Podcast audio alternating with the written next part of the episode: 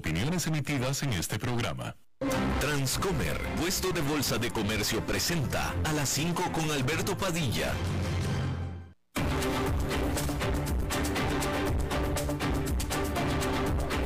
Inicia a las 5 con Alberto Padilla un programa diseñado con el objetivo de llevarte diariamente un tema de actualidad, acompañado siempre de reconocidos editorialistas, de lunes a viernes a las 5 de la tarde por CRC 89.1 Radio, a las 5 con Alberto Padilla. Hola, ¿qué tal? Saludos, muchas gracias por acompañarnos, gracias por estar ahí. Le pido, le ofrezco que nos acompañe en nuestras eh, redes sociales. Estamos disponibles en toda una serie de vías. Por ejemplo, en Facebook Live, estamos disponibles en podcast, en Spotify, Apple Podcast, Google Podcast. Estamos también disponibles en el canal de YouTube del programa. Y por supuesto, aquí eh, desde las instalaciones de CRC 89.1 Radio, donde salimos en vivo en este momento a las 5 de la tarde. Repetición todos los días a las 10 de la noche. Yo soy Alberto Padilla. Y en esta ocasión, al otro lado de los cristales, tratando de controlar los incontrolables, el señor David Guerrero y la producción general de este programa desde Bogotá, Colombia, a cargo del señor Mauricio Sandoval. Por supuesto que tenemos que comenzar con la situación en Ucrania, la invasión que propinó Rusia. Hay que decir que en Ucrania, por supuesto, que avanzó la invasión con las fuerzas rusas alcanzando ya la capital ucraniana de Kiev, la cual también ha sufrido de ataques aéreos. El alcalde de Kiev dijo que la ciudad entró en una fase defensiva. Rusia asegura haber tomado el control del aeropuerto en Hostomel, cerca de la ciudad de Kiev.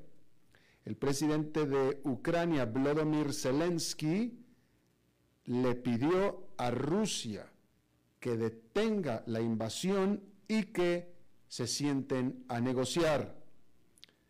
El presidente de Rusia, Vladimir Putin, en respuesta, llamó al gobierno de Zelensky como una pandilla de drogadictos y neonazis y le pidió Vladimir Putin a las Fuerzas Armadas de Ucrania que tomen el control del gobierno, es decir, que hagan un golpe de Estado. Más temprano en esta jornada, Vladimir Putin le había dicho al presidente de China, Xi Jinping, que estaba abierto a negociaciones de alto nivel con Ucrania. Esto de acuerdo a reportes emitidos por los medios oficiales chinos. El presidente de China, Xi Jinping, afirma que él apoya negociaciones entre los dos países. El presidente Zelensky de Ucrania afirma que él cree que Rusia pretende asesinarlo. Y más temprano en esta jornada, ordenó la movilización general de hombres hacia el ejército, de hecho prohibiendo a todos los ucranianos hombres de entre 18 y 60 años de edad abandonar el país. De acuerdo a estimaciones hechas en la Gran Bretaña, al menos han perecido 137 soldados ucranianos y civiles también, mientras que se estima que han perecido 450 soldados rusos. Las Naciones Unidas estiman que 100.000 ucranianos han abandonado sus hogares y hasta 5 millones se espera que abandonen el país que tiene una población de 44 millones, sobre todo si la situación se empeora. La supercarretera que conecta a Kiev con la ciudad de Lviv, que es fronteriza con Polonia, estuvo totalmente copada de tráfico de gente que quería abandonar Kiev y Ucrania. Mientras tanto, los habitantes de Kiev fueron ordenados por las autoridades a que tomaran refugio en las estaciones de metro subterráneas, mientras que el alcalde de Kiev estableció un toque de queda. La UNICEF dijo que reforzaría su capacidad de ayuda en Moldova, en Rumania, Polonia, Hungría y Eslovaquia. Por lo pronto, se estima que ya 29 mil ucranianos han entrado a Polonia desde Ucrania solamente en la jornada del el jueves. Hay que decir que la invasión de Rusia a Ucrania, por supuesto, que ha generado una gran turbulencia en los mercados financieros, ha generado un temor generalizado en el mundo, mientras los inversionistas también luchan por sopesar las ramificaciones de esta agresión de Vladimir Putin. Hay que decir que las acciones de Estados Unidos dieron un salvaje giro el jueves. Luego de una fuerte caída en la campana de apertura del jueves, los principales indicadores recuperaron todas sus pérdidas para terminar al alza y este viernes las ganancias continuaron, contra todos los pronósticos, vamos a decir, ¿eh? Contra todos los pronósticos. Las acciones europeas también subieron el viernes.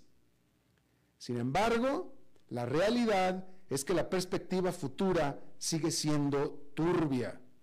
El índice MOEX de referencia de Rusia, que se desplomó un 33% el jueves, repuntó el viernes un 20% y el rublo también se estabilizó.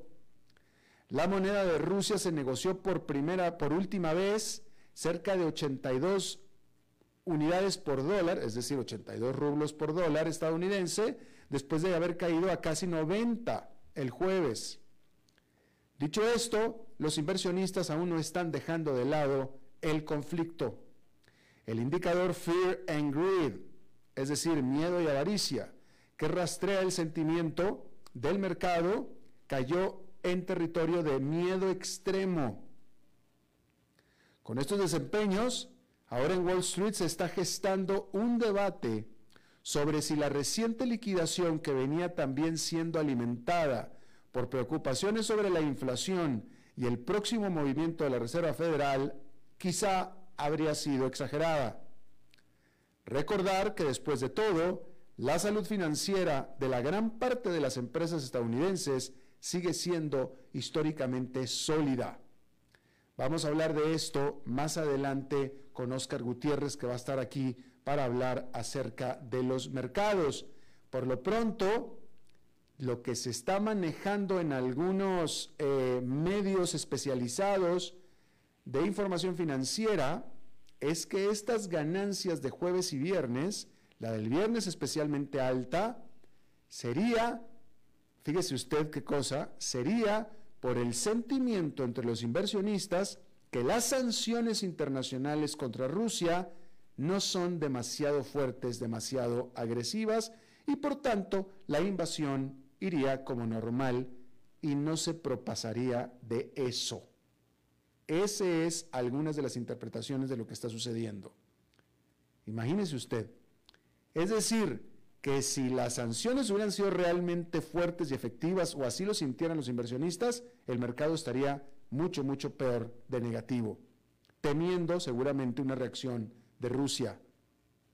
Vamos a ver qué opina nuestro experto Oscar Gutiérrez más adelante.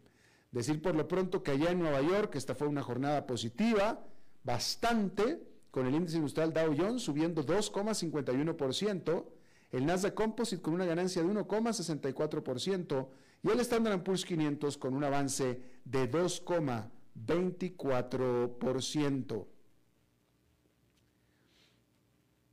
Bien, hay que decir, ayer, ayer estuvimos hablando con nuestro experto Jaime Brito del mercado petrolero. Este viernes la invasión de Rusia a Ucrania ha generado una gran turbulencia en los mercados financieros eh, y también, por supuesto, en los mercados de, de todo tipo. Pero decir que las sanciones de Occidente contra Rusia han exceptuado al petróleo ruso. Pero los nerviosos traders han decidido que no quieren tocar al petróleo ruso, sacudiendo al mercado energético mundial en este momento por demás delicado.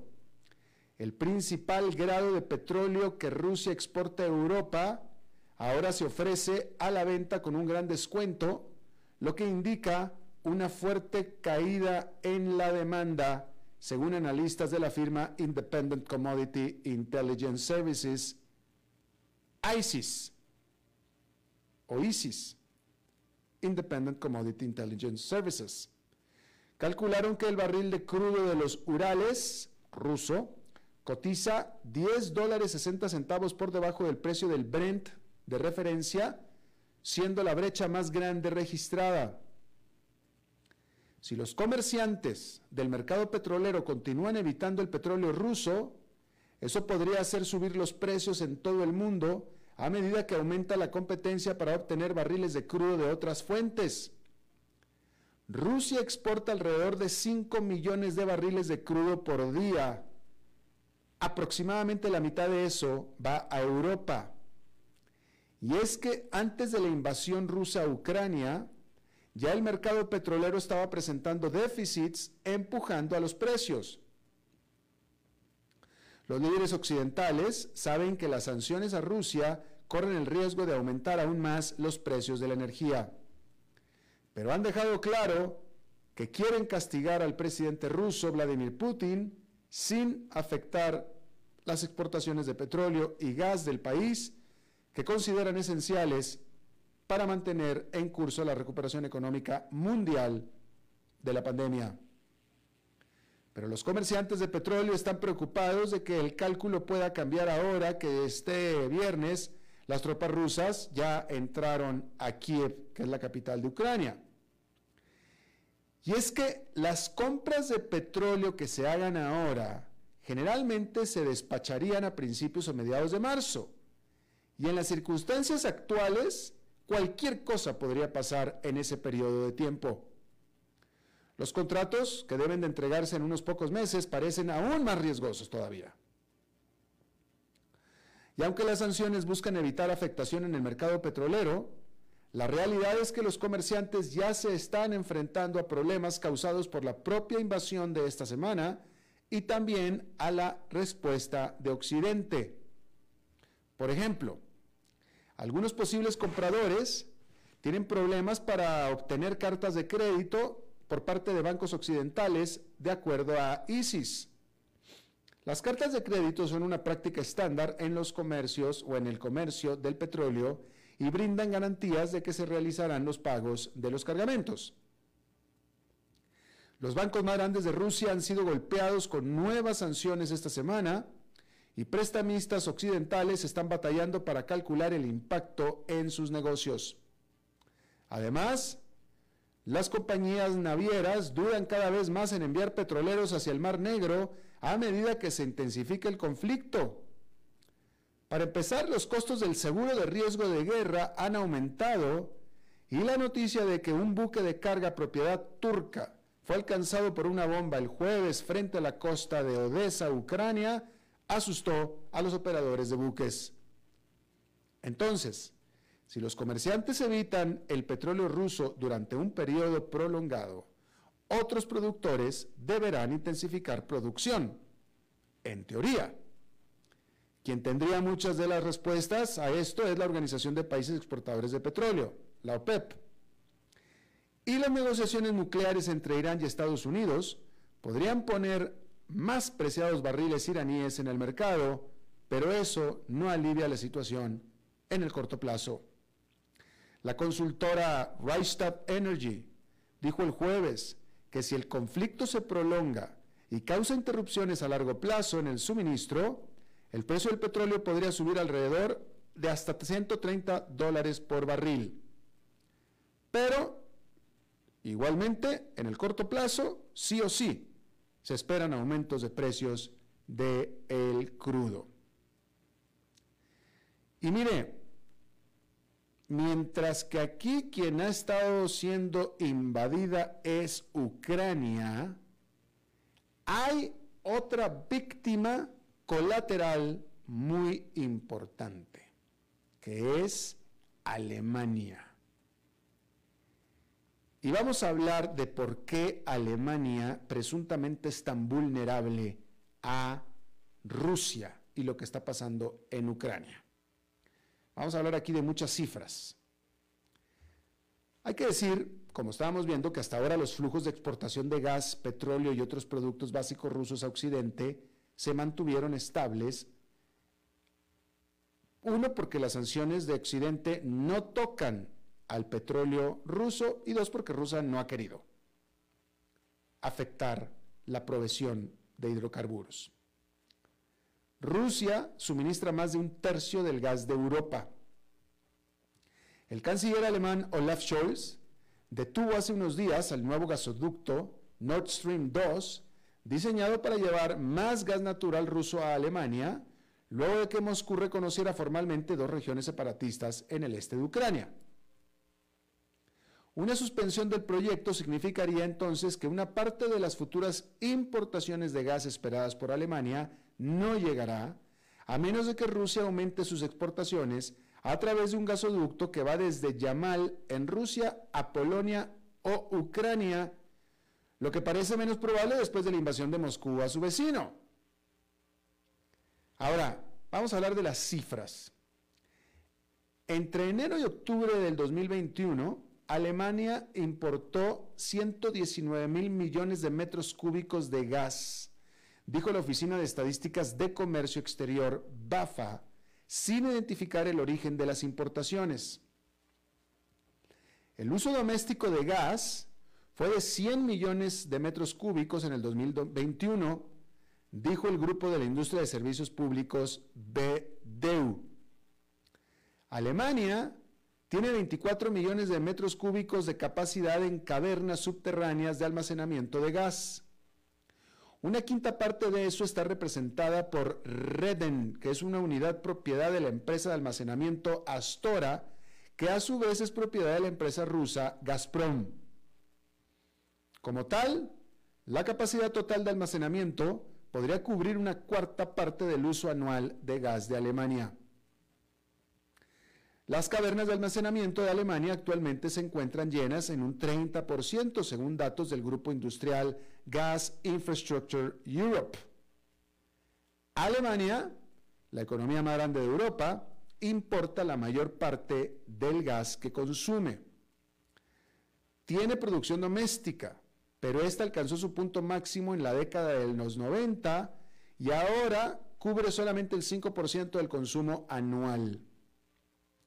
El director ejecutivo de la empresa de servicios públicos alemana, Uniper, fijó el mes pasado la participación de Rusia en el suministro de gas de Alemania a la mitad, aunque esto puede fluctuar de un mes a otro. Los datos de análisis de ISIS para el suministro alemán mostraron que en diciembre del 2021 el gas de tubería ruso representó el 32%, el gas noruego el 20% y el holandés el 12%, con un almacenamiento del 22% y el resto de otras fuentes más pequeñas, incluida la producción nacional. Ahora, ¿por qué Alemania necesita tanto gas?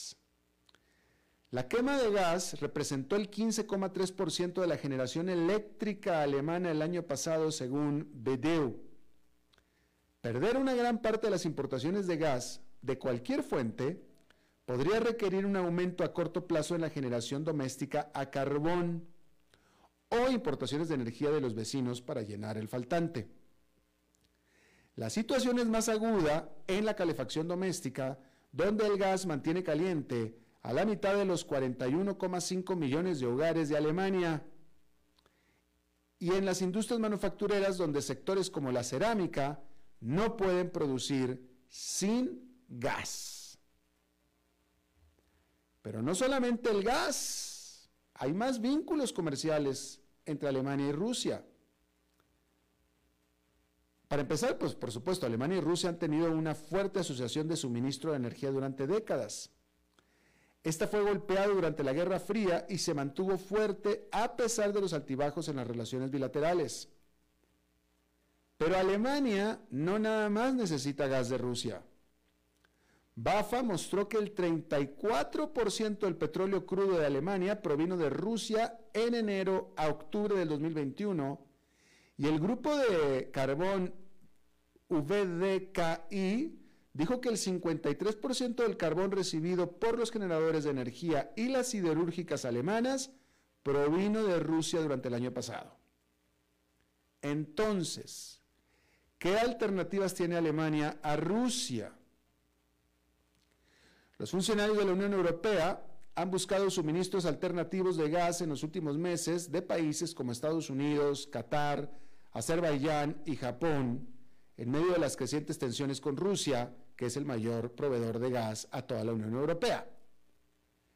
Las importaciones de gas natural licuado de Europa alcanzaron un récord de casi 11 millones de metros cúbicos en enero y casi la mitad provino de Estados Unidos.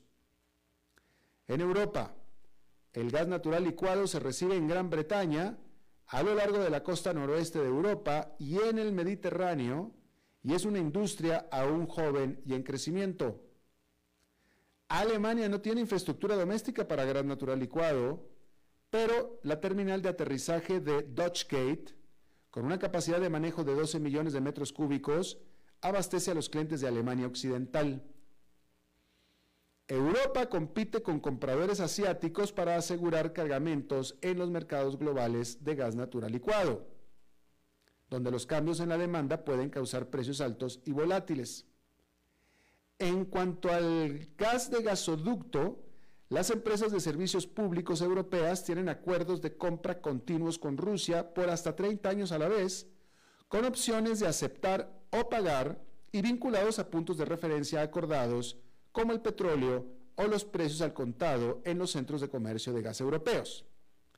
Sin embargo, hay transparencia mínima sobre el detalle de cuándo se renuevan los contratos y sus condiciones. Bien, ahora vamos a dar un repaso de las sanciones internacionales contra Rusia porque realmente es un esfuerzo internacional, bastante internacional. Ya que si esto va a ser efectivo, ya se verá, pero por lo pronto este es el manual de sanciones internacionales contra Rusia. Vamos a comenzar con la Unión Europea. La presidenta de la Comisión Europea, Ursula von der Leyen, y el presidente francés Emmanuel Macron, este viernes anunciaron nuevas sanciones contra Rusia las sanciones tienen como objetivo golpear los sectores financiero, energético y de transporte de Rusia e incluyen controles de exportación y prohibiciones de financiación comercial. Von der Leyen dijo que ahora apuntan al 70% del sector bancario ruso y a empresas estatales clave y buscan hacer imposible que Rusia actualice sus refinerías de petróleo, dijeron. Agregó que también nos dirigimos a las élites rusas al restringir sus depósitos para que ya no puedan esconder su dinero en refugios seguros en Europa. Las sanciones también buscan limitar el acceso de Rusia a tecnología sensible, así como a componentes y equipos para aeronaves. Japón. Japón impondrá una serie de sanciones dirigidas a las instituciones financieras rusas organizaciones militares e individuos en respuesta a la invasión de Ucrania, anunció el viernes el primer ministro Fumio Kishida. La gama de medidas incluye congelar los activos de ciertas personas e instituciones financieras rusas y también prohibir las exportaciones a organizaciones militares rusas. Australia. El primer ministro de Australia dijo el viernes que comenzaría a imponer más sanciones a los oligarcas cuyo peso económico es de importancia estratégica para Moscú y más de 300 miembros de la Duma rusa, su parlamento, y que estaba extendiendo las sanciones también a Bielorrusia. La nueva ronda de medidas se produjo después de que el jueves Australia impusiera prohibiciones de viaje y sanciones financieras específicas a ocho miembros del Consejo de Seguridad de la Federación Rusa. Nueva Zelanda prohibió la exportación de bienes a las fuerzas militares y de seguridad rusas en respuesta a la invasión de Ucrania. Taiwán anunció el viernes que se sumaría a las sanciones económicas contra Rusia sin especificar qué medidas se estaban considerando. Sin embargo, hay que decir que Taiwán es líder mundial en la producción de semiconductores. Estados Unidos. El presidente Joe Biden dio a conocer el jueves nuevas sanciones que incluyen bloques de exportación de tecnología, bloqueos de exportaciones de tecnología, que es una pieza central del enfoque de Biden que, según dijo, limitaría severamente la capacidad de Rusia para avanzar en su sector militar y aeroespacial. En un comunicado, la Casa Blanca dijo que esto incluye restricciones en toda Rusia sobre semiconductores, telecomunicaciones, seguridad de encriptación, láseres, sensores, navegación, aviónica y tecnologías marítimas. Washington también aplicó sanciones a los bancos rusos, a quienes calificó de multimillonarios corruptos y sus familias cercanas al Kremlin. Es decir, a los bancos y también a quienes calificó de multimillonarios corruptos y a sus familias cercanas al Kremlin dijo que impediría que 13 importantes empresas estatales puedan recaudar dinero en Estados Unidos, incluido el gigante energético Gazprom y Sberbank, la institución financiera más grande de Rusia. La Casa Blanca también prometió sancionar a dos docenas de personas y empresas bielorrusas que incluyen a dos importantes bancos estatales bielorrusos, nueve empresas de defensa y siete funcionarios y élites relacionados con el régimen. El Reino Unido sancionará a 100 personas y entidades como parte de nuevas sanciones contra Rusia, anunció el jueves por la tarde el primer ministro británico Boris Johnson. Dijo que el objetivo era excluir a los bancos rusos del sistema financiero del Reino Unido. Agregó que se impondrá una congelación de activos al banco estatal ruso VTB luego de la sanción de cinco bancos rusos el martes. Las empresas estatales y privadas rusas tampoco podrán recaudar fondos en el Reino Unido. Además, se congelarán los activos de 100 personas y entidades, y eso incluye a todos los principales fabricantes que apoyan la, maquinaria de guerra de Putin dijo Boris Johnson. También dijo que nada está descartado cuando se trata de cerrar el acceso de Rusia al sistema interbancario SWIFT. El Reino Unido prohibirá la aerolínea nacional de Rusia Aeroflot y aplicará sanciones a Bielorrusia por su papel en el asalto a Ucrania. Hay que decir que a esto Rusia respondió prohibiendo de sus aeropuertos a las aerolíneas británicas. Aquí la gran pregunta, y quizá tenga que ver con el buen desempeño de los mercados el jueves o con la reacción de los mercados durante el jueves y el viernes, es que los presidentes, todos estos países que acabamos de mencionar, aseguran que estas sanciones han sido de lo más duras contra Rusia. Ellos lo juran.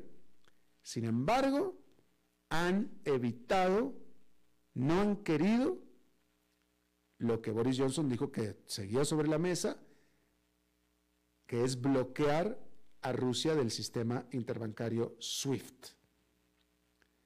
Aparentemente, estos países piensan y estos países serían Estados Unidos y la Gran Bretaña, básicamente, pero estos países piensan que eso sería realmente un golpe debajo de la línea de flotación de Rusia y no se atreven a hacerlo, les tiembla la mano. Porque no lo han hecho. Lo mismo que al presidente Joe Biden le tembló la mano en la forma de evitar contestar la pregunta específica en conferencia de prensa de por qué no realizar sanciones específicamente sobre Vladimir Putin. También, al igual que el SWIFT, dijo que estaba sobre la mesa y cuando le preguntaron, pero ¿por qué no lo hace de una vez? Evitó contestar. Entonces, evidentemente hay terrenos a los cuales Occidente no quiere meterse. Absolutamente uno de estos terrenos es una incursión eh, de tropas a Ucrania. No lo quieren hacer. Esa ya dijeron que no. Esa sí está fuera de la mesa. La que no está fuera de la mesa, pero sin embargo no han querido hacer, es bloquear a Rusia del SWIFT o imponer sanciones directamente sobre Vladimir Putin, que quién sabe qué sanciones pudieran ser directamente sobre Vladimir Putin que le hagan cambiar de opinión o de acción.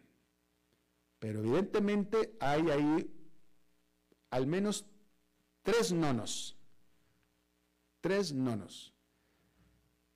El, las tropas sobre Ucrania de Occidente, el SWIFT y sanciones directas personales contra Vladimir Putin. Ahí Occidente no quiere meterse, simplemente no quiere.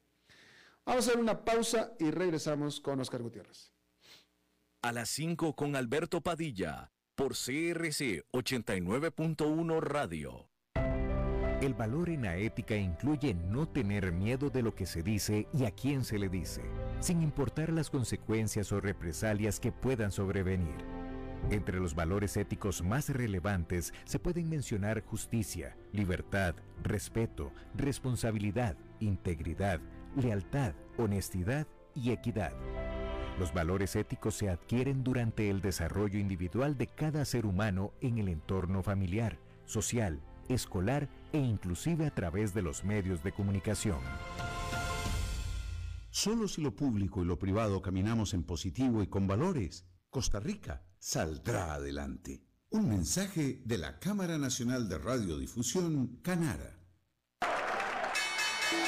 Bienvenidos a un episodio más de Wall Street en un minuto, un servicio informativo sobre los mercados internacionales desde Transcomer, puesto de bolsa de comercio. Hola, soy Arturo Londoño, corredor de bolsa de comercio.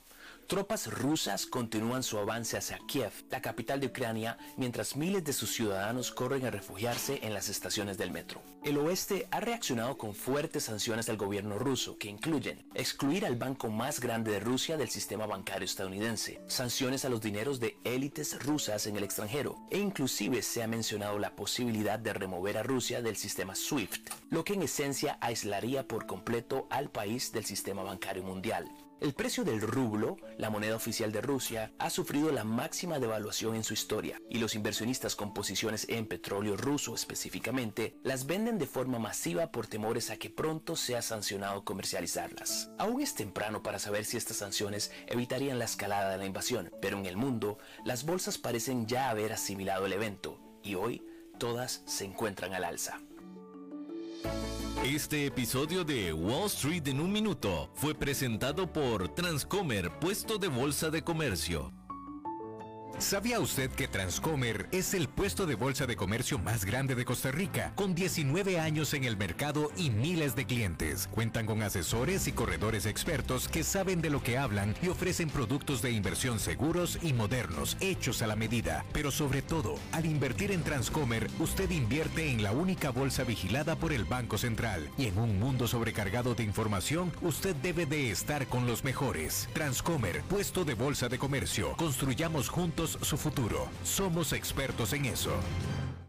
Desde los verdes bosques de nuestra montaña nos llega agua Cerros de la Riva, agua fresca de manantial que te permitirá vivir en equilibrio, proteger tu salud y la de tu familia, libre de sustancias químicas, envasada sin alterar su naturaleza a 2.000 metros de altura. Agua Cerros de la Riva, naturalmente neutral. Búscanos como cerrosdelarriba.gmail.com Llámanos al 8374-3229. Cerros de la Riva, Live Spring Water.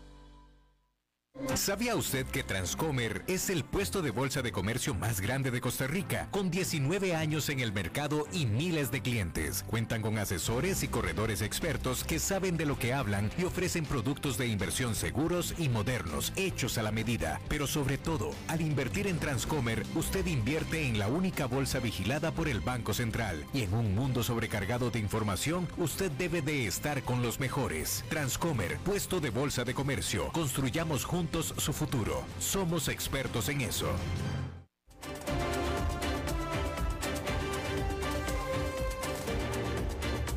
Seguimos escuchando a las 5 con Alberto Padilla. Eh, es viernes y los viernes toca el segmento patrocinado por Transcomer para hablar de la semana de mercados eh, con el presidente Transcomer, Oscar Gutiérrez. ¿Qué semanita, Oscar? Buenas tardes, Alberto. Sí, y lo que sigue, lo que sigue. Sin duda, esta semana tenemos que analizar el tema de, la guerra, por supuesto, de la guerra de, de, la invasión de Rusia a Ucrania y el efecto que eso, que eso ha tenido en los mercados. O sea, bueno, el fin de semana anuncia, se anuncia primero la, la eh, aprobación por parte de la Duma de reconocer el área de Donetsk y Lugansk como repúblicas independientes y eso ya es un paso directo a la invasión. Y bueno, vemos la invasión el miércoles en la noche, eh, eh, la bolsa había caído el lunes, martes, el miércoles durante la noche cae la bolsa y para sorpresa de muchos levanta el día de ayer y levanta hoy para cerrar incluso el Dow Jones, me parece que como el mejor día de todo este año, creo que con 834 puntos de subida, el, el S&P 500 solo el día de hoy subió 2.24% y cierra la semana con el 0.82.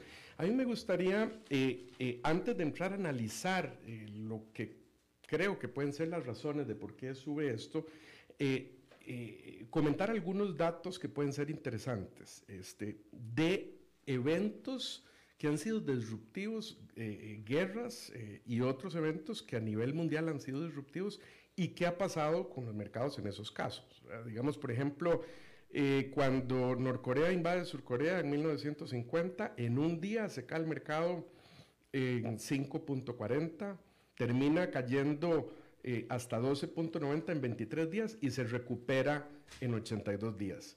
El día de, bueno, cuando atacaron las torres en el 2011, en un día cayó casi 5%. Eh, en 11 días después llegó a, caer 11.60% y se termina recuperando en solo 30 días. Eh, por ejemplo, bueno, cuando Irak invade Kuwait, cae un 1.10%. Este sí eh, duró un poco más el mercado en recuperarse, duró seis meses, 189 días. Así, eh, eh, si uno ve un promedio de 20 eventos de este tipo, en realidad, en un día, la caída ha sido de un 1.1% y en promedio se han recuperado, aquí tenemos otros datos si se quisieran ver, este, bombardeos y otro tipo de eventos. El, por ejemplo, el, cuando hicieron el atentado contra el presidente Reagan, eh, eh, cayó en un día el 0.3% y se recuperó en solo dos días el mercado. Entonces, eh, igualmente, vemos, vemos cosas, por ejemplo, ¿qué pasó el día de ayer? Bueno, antes de,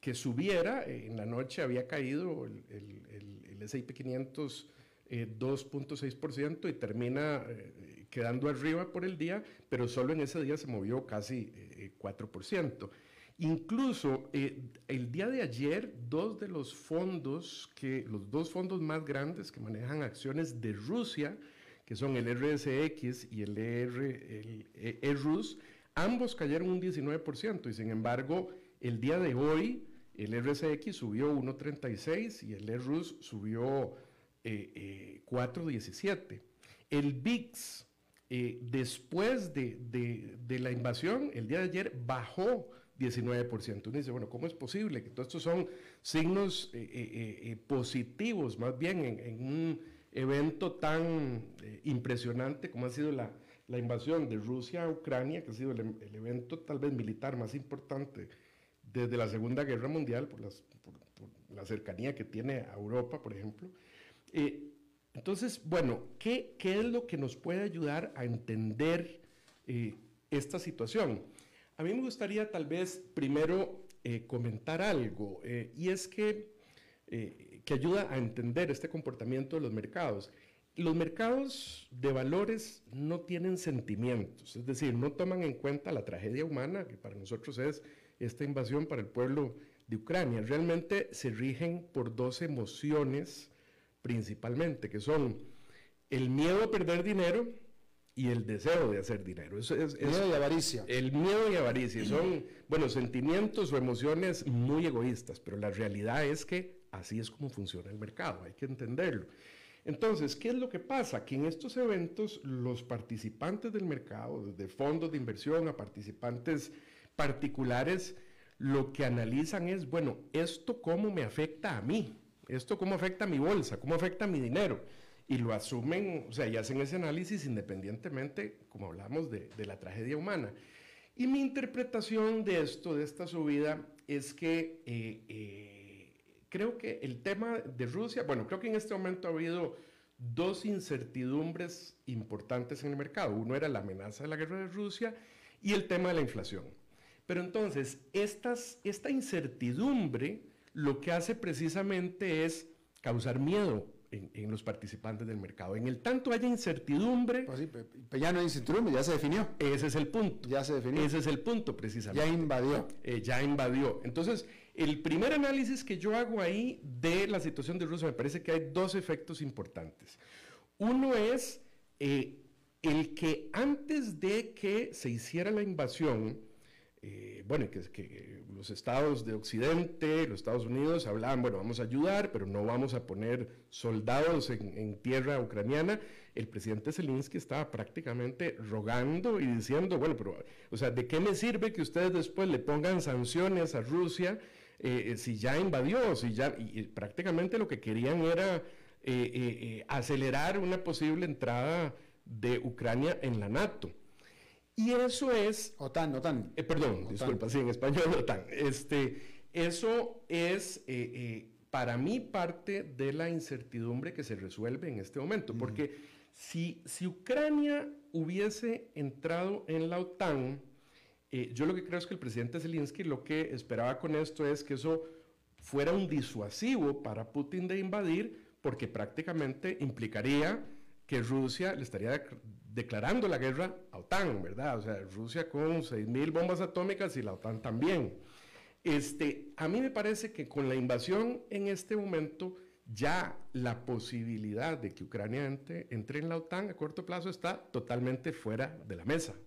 ¿verdad? En este momento, eh, el que Occidente eh, dijera que, que Ucrania fuera a ingresar a la OTAN sería prácticamente que Occidente le declarara la guerra a Rusia y eso es algo que no van a hacer, o, o yo creo que no van a hacer. Entonces, entonces, en este momento, ese es el primer elemento, digamos, de riesgo que creo que se disminuye con la invasión de Ucrania, porque entonces ya delimita eh, eh, la guerra a eh, tomar eh, Ucrania, básicamente. Y ya. La segunda, la segunda cosa que yo creo que se resuelve es las medidas anunciadas por Occidente de sanciones a Rusia. ¿verdad? Y entonces el punto es, bueno, estas medidas, volviendo a lo que decíamos antes, ¿cómo afectan mi bolsa? ¿En qué afectan? Y el primer tema es que no se está sacando a eh, eh, Rusia de SWIFT, por ejemplo, que lo corta completamente del sistema bancario,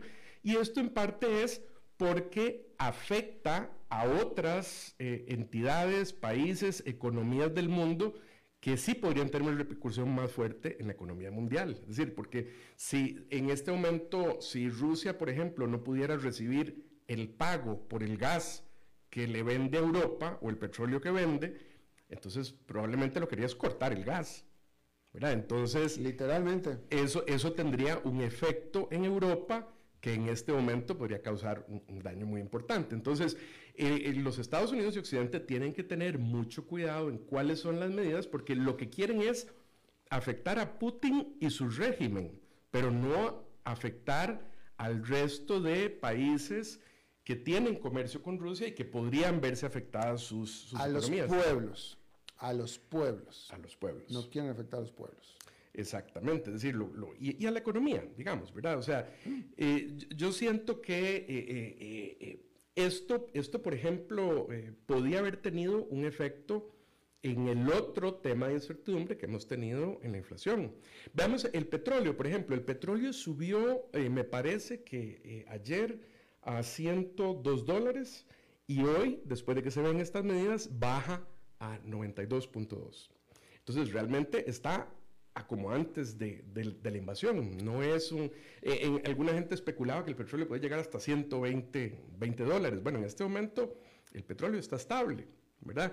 Uno de los elementos, eh, Goldman Sachs tiene una estadística de que por cada 10 dólares que sube el petróleo, el efecto en la inflación de Estados Unidos es de 0,2% eh, y el efecto en reducción del Producto Interno Bruto es de 0,1%. Entonces, eh, si, por ejemplo, el, el, petróleo subiera, si se disparara, eso ejercería más presión aún sobre la Reserva Federal para controlar la inflación y entonces le mete más elementos de incertidumbre al tema económico en, en Estados Unidos. Entonces, el hecho de que en este momento se perciba que, que no hubo una disrupción grande en el tema de petróleo, tranquiliza un, poco los mercados. En este momento, la incertidumbre que queda entonces se reduce más al tema de la Reserva Federal. Ahora, dicho esto, Alberto, este rally que ha habido el día de ayer y hoy, no significa que ahora, me parece a mí, no significa que ahora de ahora en adelante todo siga para arriba. Es decir, muchos analistas piensan que, que va a continuar habiendo una corrección un poco hacia la baja y es típico dentro de estas correcciones que haya rallies de corto plazo y que haya movimientos de corto plazo. Este, ahora, volatilidad. Es la volatilidad, que hay días eh, de baja importante y subida. Por ejemplo, ayer algunas acciones que subieron, digamos, Netflix, por ejemplo, Ayer subió 6.1%, hoy estuvo casi estable en 0.2%. Microsoft subió ayer 5.1%, hoy sube casi un 1%. Google subió ayer 4%, hoy un poco más de 1%. Facebook también. Entonces, estos son reacomodos que siguen eh, eh, habiendo en el mercado. Eh, y que están haciendo que, que haya una redistribución, digamos, de, de, de, activos de mayor riesgo que se puedan ver afectados por este tema de la inflación a acciones de más valor. Ahora, la, la, la gran incertidumbre y la gran discusión que he estado viendo estos días es, bueno, en la reunión de marzo, eh, que se viene en 15 y 16 de marzo de la FED, irán a subir medio punto o un cuarto de punto. Esa es, es gran parte de la, de la, discusión, de la polémica, cuántos eh, eh, eh, subidas de intereses va a haber durante el año. Ahí hay que tomar en cuenta que hay reunión en marzo, pero no hay reunión en abril. Las siguientes reuniones vienen a ser mayo, junio y julio. Entonces, eso podría apuntar a que la Fed decida eh, eh, si no va a tener el mecanismo en abril, de, de una vez hacer un, una subida un poco más fuerte en marzo, ¿verdad? Yo, yo, lo que creo es que hay una, hay una, e, esta incertidumbre de si la inflación se le está saliendo eh, de las manos, más bien yo creo que un movimiento de medio punto, si lo llegaran a hacer, pasaría lo mismo con esto, le quita esa incertidumbre y yo creo que el, mercado lo tomaría bien, me parece. Claro. Pareciera, no sé si tú lo veas así, pareciera que eh, con la reacción del mercado, con todo lo que tú acabas de explicar, y que yo efectivamente eh, había leído que eso se está manejando en los medios especializados, de que justamente las sanciones, como que los inversionistas están muy a gusto con las sanciones que se le pusieron y están celebrando que no han sacado a Rusia del SWIFT. Pero pareciera entonces que el mercado, y esta es la pregunta, está como que apostando o hecho a la idea de que Rusia se queda en Ucrania, punto. Eh, Alberto, yo lo siento así. Es decir, eh, yo, yo, creo que el mercado está interpretando que, que ya eh, Putin tomó Ucrania. no sabemos si esto se le va a convertir en un Afganistán a Putin, ¿verdad? Y se va a terminar viendo guerra de guerrillas. Dos tercios de la población ucranianos están en contra del régimen ruso. yo no creo que después de esto que haya, este movimiento que, ha hecho, que haya hecho Putin, este, se vaya a salir fácilmente de Ucrania, a pesar de que ha anunciado que está dispuesto a que haya diálogo con Ucrania, eh, parece que en Bielorrusia, en Minsk, este, pero en este momento que ya tomó el país, no lo va a dejar. O sea, me parece que eso va a quedar así. Y el mercado lo que está interpretando es que Occidente lo va a aguantar, porque todas estas medidas no tienen un efecto a cortísimo plazo con Rusia. O sea, esto eh, están hablando de afectar eh, los bancos, el 70% de los bancos, de restringir la tecnología para Rusia, y de, se habla de que es imperativo ya una independencia de Europa de la energía rusa, pero todas estas cosas son a largo plazo. Claro, claro, claro. Entonces esto no, no, vamos a ver un movimiento eh, eh, a, corto plazo. Me, me, parece que, que, que, el mercado está, ya, ya tiene incorporado esto. Una gran pregunta que yo creo que muchos van a tener, ahora sí técnica, eh, propiamente al experto eh, bursátil, ¿es momento de entrar? ¿Es momento de salir? ¿Qué es momento? Bueno, como te explicaba ahora, yo, yo creo que todavía hay un proceso de corrección, pero se debe más a la disminución de los múltiplos este, eh, en las acciones de crecimiento. Si uno lo ve, nosotros hemos visto que el SIP empezó a caerse ahora desde principio de año, pero si uno analiza con más cuidado acciones específicas tecnológicas, vienen cayendo desde septiembre. Por ejemplo, el caso de PayPal, ¿verdad? Y PayPal todavía me parece que anda cerca de 40 veces utilidades. Entonces, yo lo que creo es, he, he visto posiciones en los dos sentidos, Alberto. Algunos dicen, bueno, es buen momento para comprar ya, como te digo, ya hoy eh, eh, subieron algunos de los grandes tecnológicos como, como Google y Microsoft ayer. Este, yo te decía en sesiones pasadas que para mí Facebook ya estaba barato. Entonces, puede haber algunas acciones que convengan en este momento. Yo creo que va a continuar una, una transición a acciones de valor y a disminución de riesgos de acciones eh, que tengan múltiplos muy elevados. Bien. Oscar Gutiérrez, muchísimas gracias. Muchas gracias y buenas tardes. Oscar Gutiérrez, presidente de Transcomer, en este segmento patrocinado. Y eh, vamos a una pausa y regresamos con Humberto Saldívar. A las 5 con Alberto Padilla, por CRC 89.1 Radio. El valor en la ética incluye no tener miedo de lo que se dice y a quién se le dice, sin importar las consecuencias o represalias que puedan sobrevenir. Entre los valores éticos más relevantes se pueden mencionar justicia, libertad, respeto, responsabilidad, integridad, lealtad, honestidad y equidad. Los valores éticos se adquieren durante el desarrollo individual de cada ser humano en el entorno familiar, social, escolar e inclusive a través de los medios de comunicación. Solo si lo público y lo privado caminamos en positivo y con valores, Costa Rica saldrá adelante. Un mensaje de la Cámara Nacional de Radiodifusión, Canara. ¿Sabía usted que Transcomer es el puesto de bolsa de comercio más grande de Costa Rica, con 19 años en el mercado y miles de clientes? Cuentan con asesores y corredores expertos que saben de lo que hablan y ofrecen productos de inversión seguros y modernos, hechos a la medida. Pero sobre todo, al invertir en Transcomer, usted invierte en la única bolsa vigilada por el Banco Central. Y en un mundo sobrecargado de información, usted debe de estar con los mejores. Transcomer, puesto de bolsa de comercio. Construyamos juntos su futuro. Somos expertos en eso.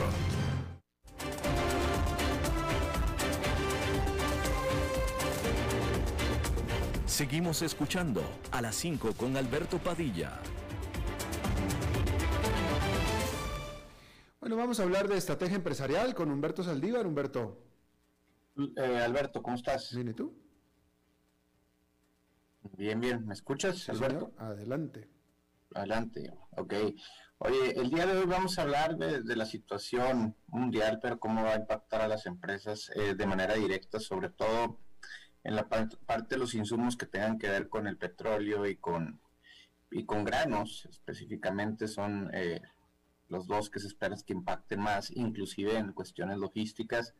Eh, sin embargo, hay que entender un tema. nosotros estamos en una situación similar a guerra desde hace año y medio.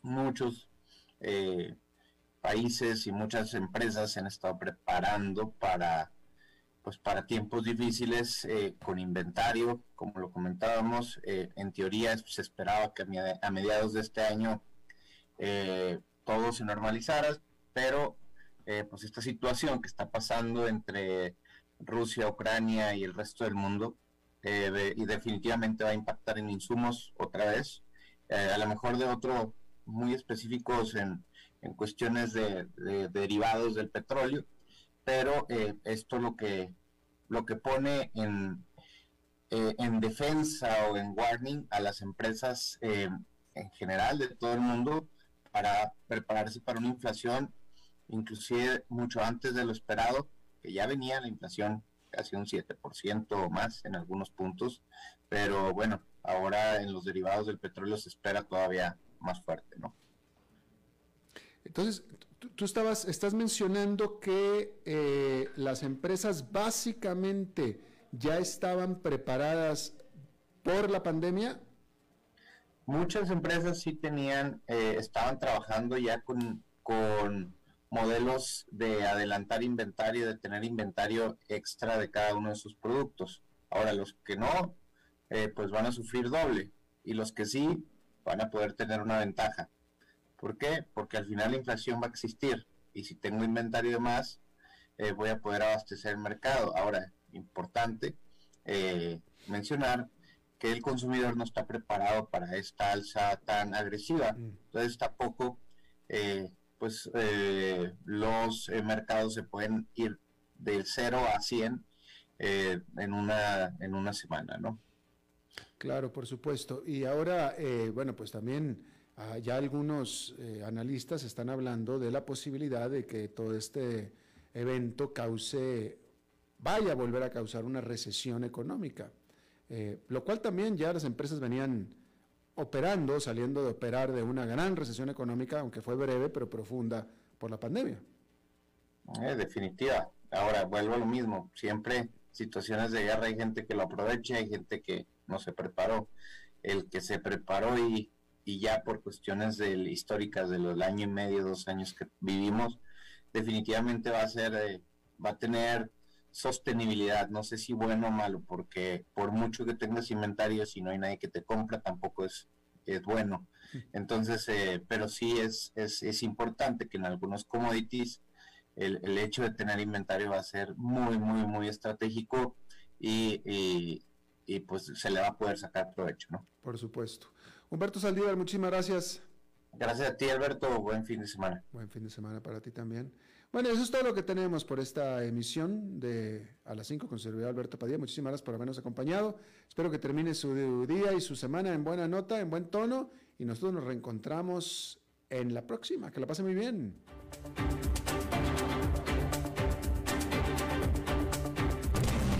Las 5 con Alberto Padilla fue traído a ustedes por Transcomer, puesto de bolsa de comercio. Construyamos juntos su futuro. Somos expertos en eso.